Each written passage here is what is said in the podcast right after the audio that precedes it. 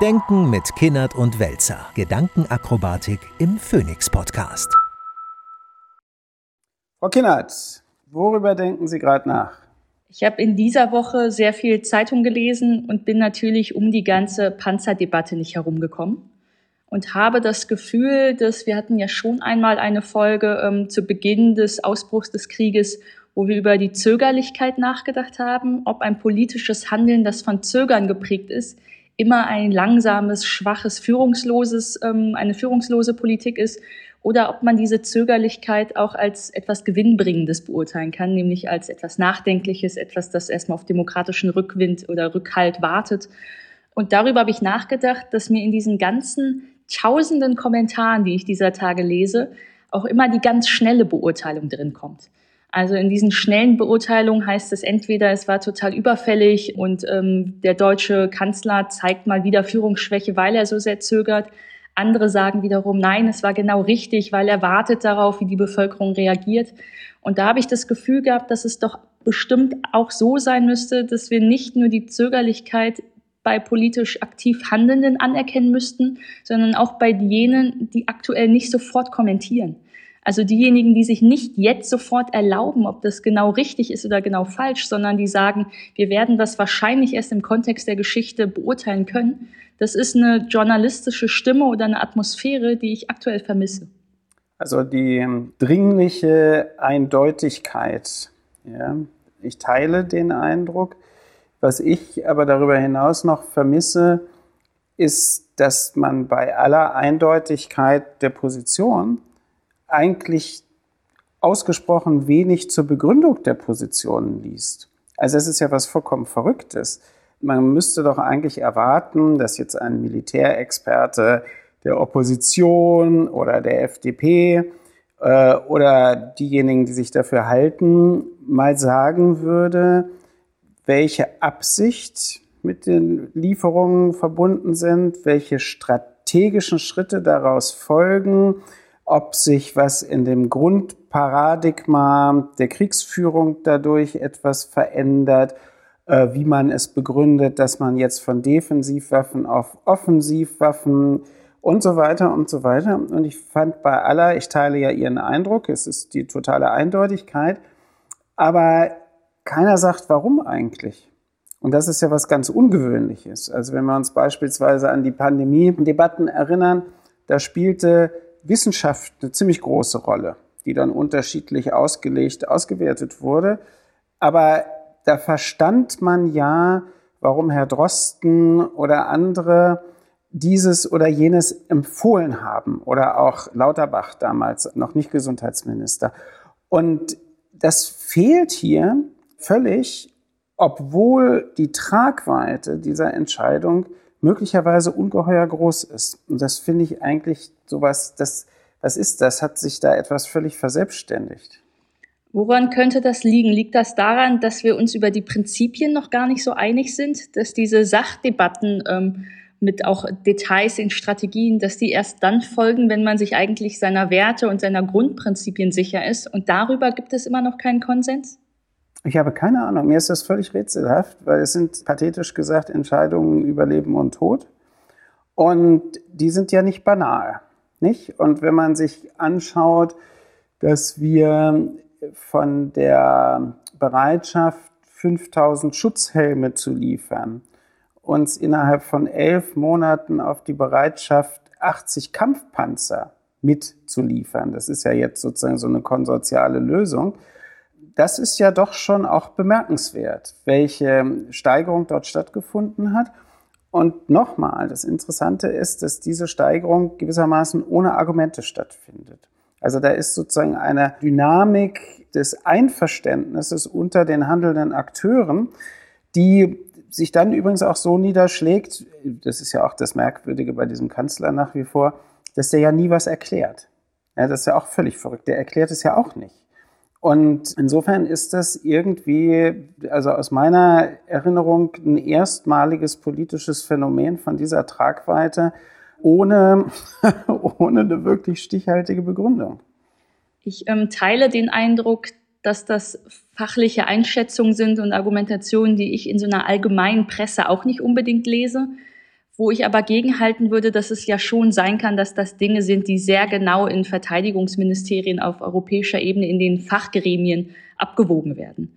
Ähm, und mein Bedenken ist eher, dass ich schwierig finde, dass trotz dessen, dass das Ganze ja schon ähm, Monate, ein Jahr anhält, dass wir trotzdem scheinbar nicht einig sind über die Grundprinzipien.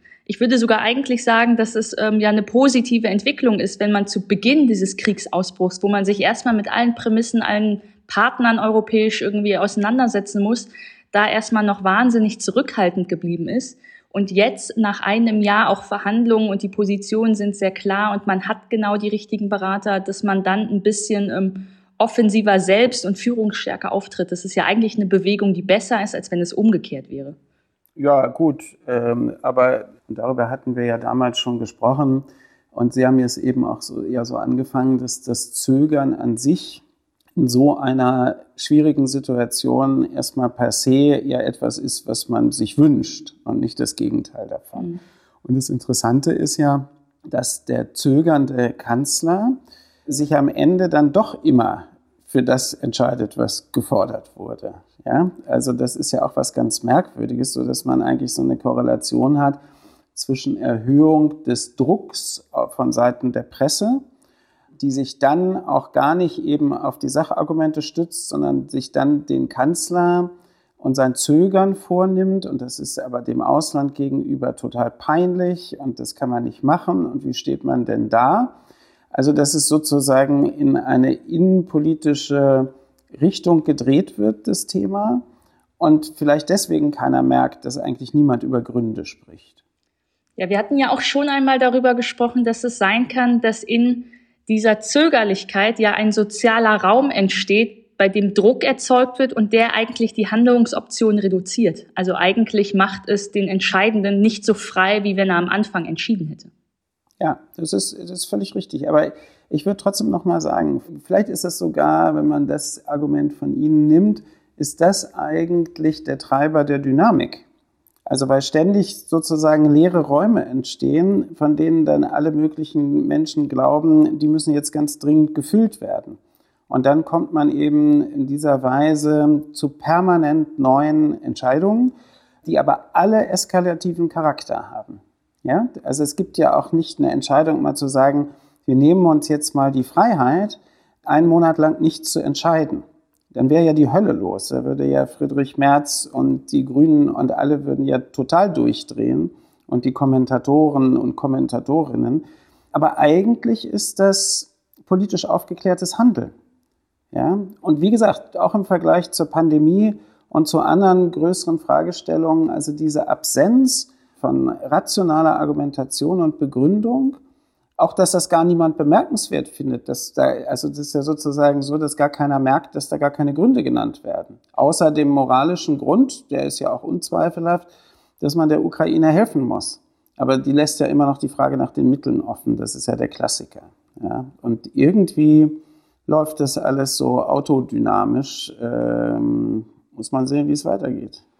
Also wenn man ähm, dann überlegt, und das bezieht sich ja nochmal auf mein Eingangsstatement, dass ähm, die Kommentatoren und die politische Klasse, die beobachtet und äh, beurteilt, wenn die so schnappatmend und populistisch und schnell immer verurteilen und dadurch einen ähm, ja, dynamischen Charakter reingeben, dann könnte das ja auch etwas sein, was finde ich, darauf schließen lässt, dass unser Demokratieverständnis auch ja ein bisschen außer Balance ist.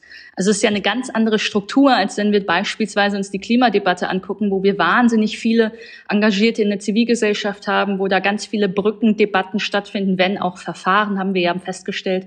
Aber das ist ja scheinbar eine Debatte, wo sich viele nicht hineintrauen, wo wir in einer Konsumentenhaltung von der Regierung erwarten und einfach einen sehr dünnen äh, Debattenraum eröffnet haben. Ja, aber ich glaube, das liegt nicht daran, dass das per se kein wichtiges Thema ist, zu dem man keine Position hat, sondern das ist halt ein normativ unfassbar aufgeladenes Thema. Und wir haben es ja an vielen Beispielen gesehen, auch jetzt meinetwegen in der Regierungspartei SPD, wie mit Herrn Mützenich umgegangen wird oder Ralf Stegner als jemand, der anderen, eine andere Position hat. Das wird ja im Grunde genommen rhetorisch sofort bekämpft, solche Positionen. Und weil dieser Raum normativ oder hypermoralisch so aufgeladen ist, findet diese Debatte ja auch nicht statt. Ja, und zwar medial findet sie nicht statt und sie findet auch im Parlament nicht statt. Und bemerkenswerterweise sind die Umfragen trotzdem so, dass das ungefähr in der Hälfte der Bevölkerung sich aufteilt, wer eigentlich für die Position ist, dass Kampfpanzer geliefert werden und wer dagegen ist. Und das ist ja schon auch ein interessanter Sachverhalt, dass etwa die Hälfte der Bevölkerung nicht repräsentiert ist. Das ist, das ist komisch. Ähm, hatten wir so auch noch nicht. Und ich glaube, das ist auch eigentlich für die weitere Entwicklung der Demokratie, insbesondere dann, wenn jetzt ja die Handlungsräume objektiv enger werden. Also diese Verteidigungspolitik und der Krieg werden ja die anderen Handlungsräume weiter einschränken, weil es einfach unfassbar viel Mittel absorbiert. Das heißt, die Gesellschaft geht ja immer weiter unter Druck und das bei einem verkleinerten Diskursraum scheint mir eine nicht gerade besonders gute Entwicklung zu sein. Ich habe auch das Gefühl, dass wenn ähm, die Hälfte der Gesellschaft in einem zurückhaltenden Charakter ja auch mit Argumenten unterlegt, dass deren Meinung ja auch relativ schnell abgehandelt wird als ist sachlich gar nicht relevant, weil das ist nur Angst vor einem großen NATO-Krieg. Also da wird ja auch gar nicht, und da verstehe ich auch Ihren Wunsch, dass man da mehr über Strategien und fachliche irgendwie Einschätzung spricht. Weil wenn man den andre, dem anderen immer nur vorwirft, dass man aus Angst handelt, dann nimmt man die Debatte ja gar nicht ernst. Äh, genau. Und man braucht sie nicht ernst zu nehmen, wenn man sich in der Mehrheit sozusagen auf der Ebene der Moralität wähnt. Also das ist ja das, was das moralische Handeln für sich in Anspruch nimmt, gewissermaßen eine Alleindeutung der Richtigkeit des Handelns. Ja? Und da kann ja gar nichts, oder man könnte auch sagen, das ist die Entfernung von Ambivalenz, die dort stattfindet. Und dann bleibt es am Ende nur so, dass man binär unterwegs ist. Das heißt, es gibt diejenigen, die sagen, das muss unbedingt sein, begründungsfrei. Und es gibt dann noch diejenigen, die in Umfragen zu Protokoll geben oder das Kreuzchen da machen, dass sie dagegen sind. Aber die tauchen ja nicht ansonsten im argumentativen Raum auf. Und kann nur sagen, das ist ungut. Gibt es ein übergeordnetes Prinzip, dass egal wie wir Deutschen jetzt darüber reden und worauf wir uns einigen, dass wir einfach ganz grundsätzlich nicht äh, der Einzige sein wollen, der in Europa anders entscheidet. Also dass wir uns europäisch einordnen wollen und das auch deutsche Führung ausmacht, dass man dort nicht voranprescht, sondern sich einer europäischen Stimme unterordnet? Naja, einer transatlantischen, ja, europäisch-amerikanischen Stimme. Das ist ja jetzt das Argument des Kanzlers gewesen, dass er sich genau in dieser brisanten Frage da abgestimmt hat. Dem kann man ja auch zustimmen, das ist auch völlig richtig. Gleichwohl äh, glaube ich den Mythos nicht, dass überall, außer in diesem merkwürdigen Deutschland mit German Angst, irgendwie das Gefühl vorherrscht, dass da besser drüber gesprochen werden müsste. Also wir haben ja auch Debatten beispielsweise in der Schweiz, die sehen differenzierter aus. Ähm, in Österreich sind sie etwas differenzierter. In den baltischen Ländern, in Polen und so weiter sind sie natürlich viel eindeutiger und so. Aber es ist ja auch eine ungeprüfte Hypothese, dass das gewissermaßen auch ein auf der europäischen Ebene eindeutiges Meinungsbild in der Bevölkerung gibt. Das ist ja nicht zutreffend. Würden Sie denn sagen, dass die Debatte, ähm, die jetzt fast ein Jahr alt ist, dass die sich verändert hat, also dass sie differenzierter geworden ist oder ist sie noch viel eindeutiger geworden? Ich finde am Beispiel der Panzerlieferung, dass sie noch viel, viel eindeutiger geworden ist. Also da hatte man einen Eindruck, der alle sind dafür, nur der Kanzler nicht. Ja? So, so, ein skurriler Eindruck hat sich da ja am Ende ergeben. Und dann ist es natürlich auch gerade genau gar kein Zeichen von Führung, wenn er das am Ende dann doch sich dafür entscheidet. Also Führung in einer kritischen Situation ist ja das Gegenteil. Also man könnte jetzt an die Schröder-Regierung erinnern, äh, als Joschka Fischer als Außenminister und Gerhard Schröder als Bundeskanzler beschlossen haben, nicht am Irakkrieg teilzunehmen. Da hatte man eine Situation einer großen internationalen Koalition, die später dann auch die Kriegsparteien in einem im Übrigen völkerrechtswidrigen Krieg gewesen sind. Aber die Bundesregierung hat da einen anderen Weg gesucht und den übrigens auch begründet. Und das zeigt ja nur, dass das möglich ist. Es gibt ja keinen Gruppenzwang ja, auf der internationalen Ebene. Naja, aber jetzt ist die Situation halt so, wie sie ist. Und wir können jetzt ja darüber spekulieren, was das nächste ist, was dann gefordert wird und ob dieser Prozess nach der nächsten Forderung dann anders läuft. Also worüber wir mit anderen Worten in sechs Wochen sprechen werden. Beziehungsweise es wäre ja interessant, wenn langsam diese Binnenschau anfangen würde, dass der Journalismus seine eigene Rolle vor einigen Monaten ähm, selbst hinterfragt. Das ist ja etwas, was ich zum Beispiel jetzt gerade eigentlich vermisse ähm, aus der Corona-Zeit, dass wir über Impfungen und ganz viele ähm, auch extreme Maßnahmen sehr klar und eindeutig gesprochen haben.